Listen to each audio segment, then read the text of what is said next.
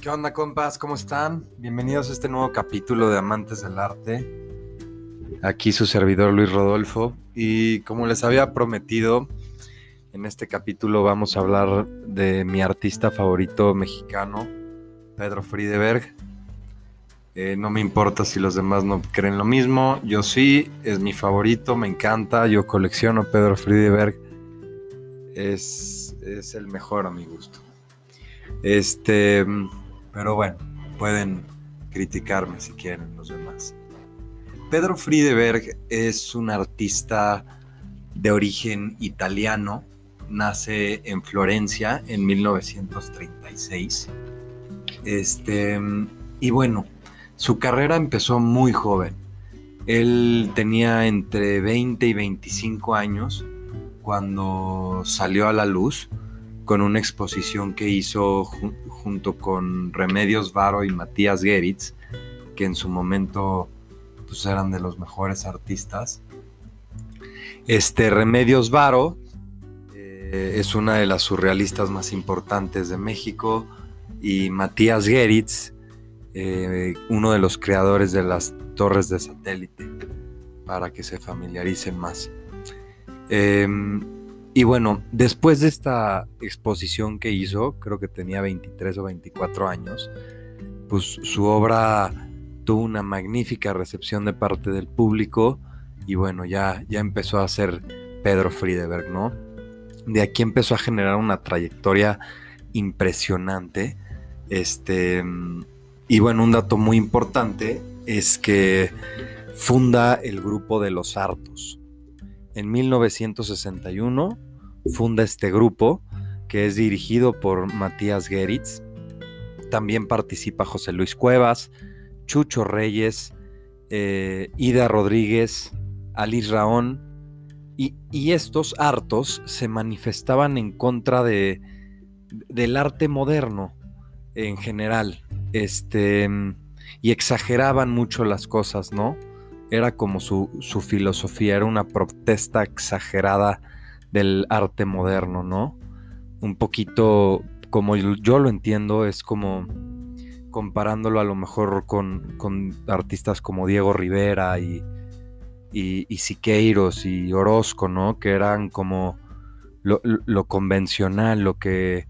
y se vendía en el gobierno y se vendía a lo elitista y como que era muy conservador y, estas, estos hartos justamente protestaban en contra de eso, ¿no? Si, si lo estoy entendiendo bien. Y bueno, después de esto hace una infinidad de proyectos este, a nivel internacional incluso. Eh, llega a escalar a nivel internacional, a Nueva York, a París, a Londres, este, básicamente en todos los países importantes del mundo llegó a presentarse en exposiciones o, en galerías, ¿no? Tiene una trayectoria increíble, pero como que se perdió un tiempo. A mi gusto, digo, yo soy joven, pero me lo han comentado otras personas igual muy aficionadas de Pedro Friedeberg, como que tienen la imagen de que se perdió un tiempo, ¿no? De que sí fue este excelente artista también, este de repente se perdió y ahora en años recientes ha vuelto a saltar a la fama, a la fama internacional. Este, su obra se ve publicada en revistas, eh, igual en todo el mundo. Ahora están haciendo exposiciones en todo el mundo.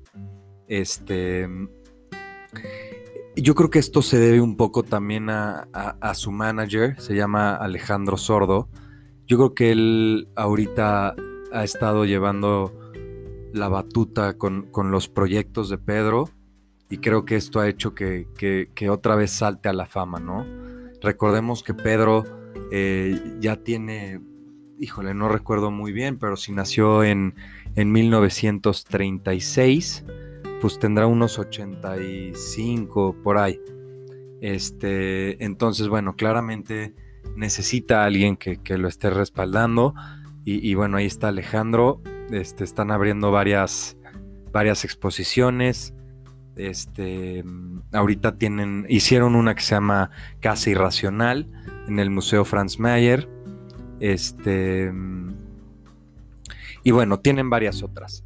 Em, Pedro Friedeberg, a mí en lo personal, se me hace el mejor artista mexicano. Este, pero bueno, también tenemos a, Gabriel Orozco, tenemos al doctor Lacra, Jerónimo. Este, tenemos una infinidad de artistas eh, en México, ¿no? Cientos, todos reconocidos, todos excelentes. A mi gusto, Pedro Friedeberg es eh, pues es el mejor porque es el que más me gusta, ¿no? Sobre todo. Y porque, bueno, también estudiando su trayectoria, pues tiene una trayectoria que creo que pocos tienen. Este, una trayectoria en la escena artística en general, nacional e internacional, muy, muy padre. Este cuate eh, le dio entrada al arte, yo creo que su pieza más icónica es la silla mano y la mano pie las dos para mi gusto son, son muy icónicas de él. Son las que le dan entrada al surrealismo. La silla mano, pues básicamente es una silla compuesta de, pues de una palma de la mano, donde te sientas en la palma de la mano. Y la mano pie, pues es una escultura que es una mano. Igual te puedes sentar en la palma de la mano y termina en pie. Hay de todos tamaños, para sentarse, para no sentarse. Este, bronces, maderas, fibras, eh, cerámicas, resinas. Eh, vamos, trabaja muchísimo. Este, a mi gusto, esta es la pieza más importante de Pedro. Y, bueno, también es un, es un maestro y un experto en, la pintura en acrílico. Este, si, si, se toman el tiempo de visitar sus redes sociales o su página, este, luego las agrego aquí en, el podcast. Agrego, tienen una página de internet en donde me parece que tienen una pequeña exhibición y una, una sección de galería en donde a lo mejor pueden comprar ahí directamente con él. Recomiendo muchísimo comprar directamente con él. Traten de no comprar de otra forma.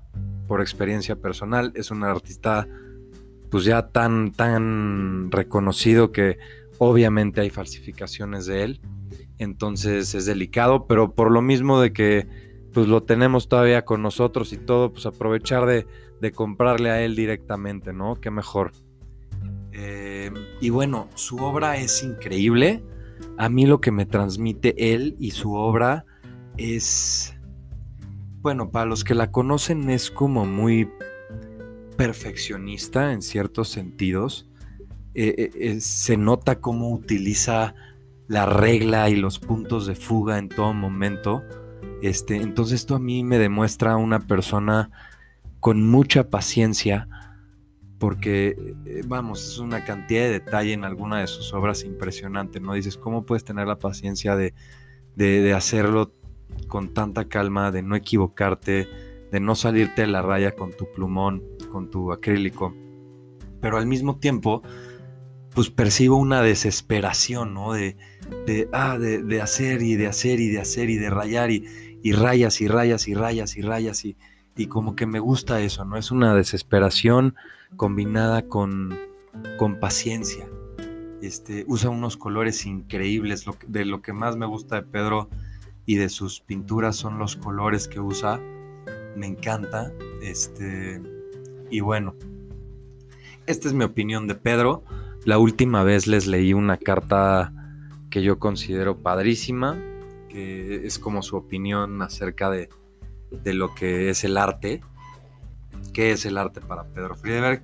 Si pueden, escúchenlo. Yo, yo he tenido la oportunidad de conocerlo muy brevemente en una ocasión, ahí en su taller de, de la Roma, Tapachula 75.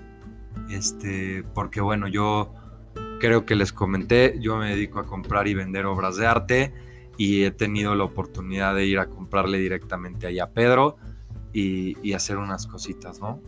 Este, yo soy un aficionado de Pedro y, bueno, espero que, les guste, que, que con esto puedan aprender más de él. Siempre es importante conocer la obra del artista, pero sobre todo conocerlos a ellos, este, porque una vez que sabes quiénes son realmente, ya ves con otros ojos sus, sus obras, ¿no? Y eso creo que es muy importante. La historia detrás del artista le da todo el valor a la obra Este es un artista con, con una historia y una trayectoria increíble. A mi gusto, el más completo de, los artistas mexicanos, que bueno, realmente nació en Italia, pero él es mexicano, él se nacionalizó mexicano. Este, pero bueno, igual ya es un artista de talla internacional, es un rockstar. Este, es una persona ya muy famosa. Em, recomiendo siempre para los coleccionistas de arte, para los que les interesa invertir en arte, 100% recomiendo Pedro Friedeberg. Este es un artista que trabaja muchísimo. Mucha gente lo puede criticar eso, ay, es que no deja de sacar ediciones y así. Para mí eso es lo que tiene que hacer un artista en, hoy en día. Somos millones de, de habitantes en el mundo y este que es un artista internacional tiene que ofrecerle a todo el mundo, ¿no?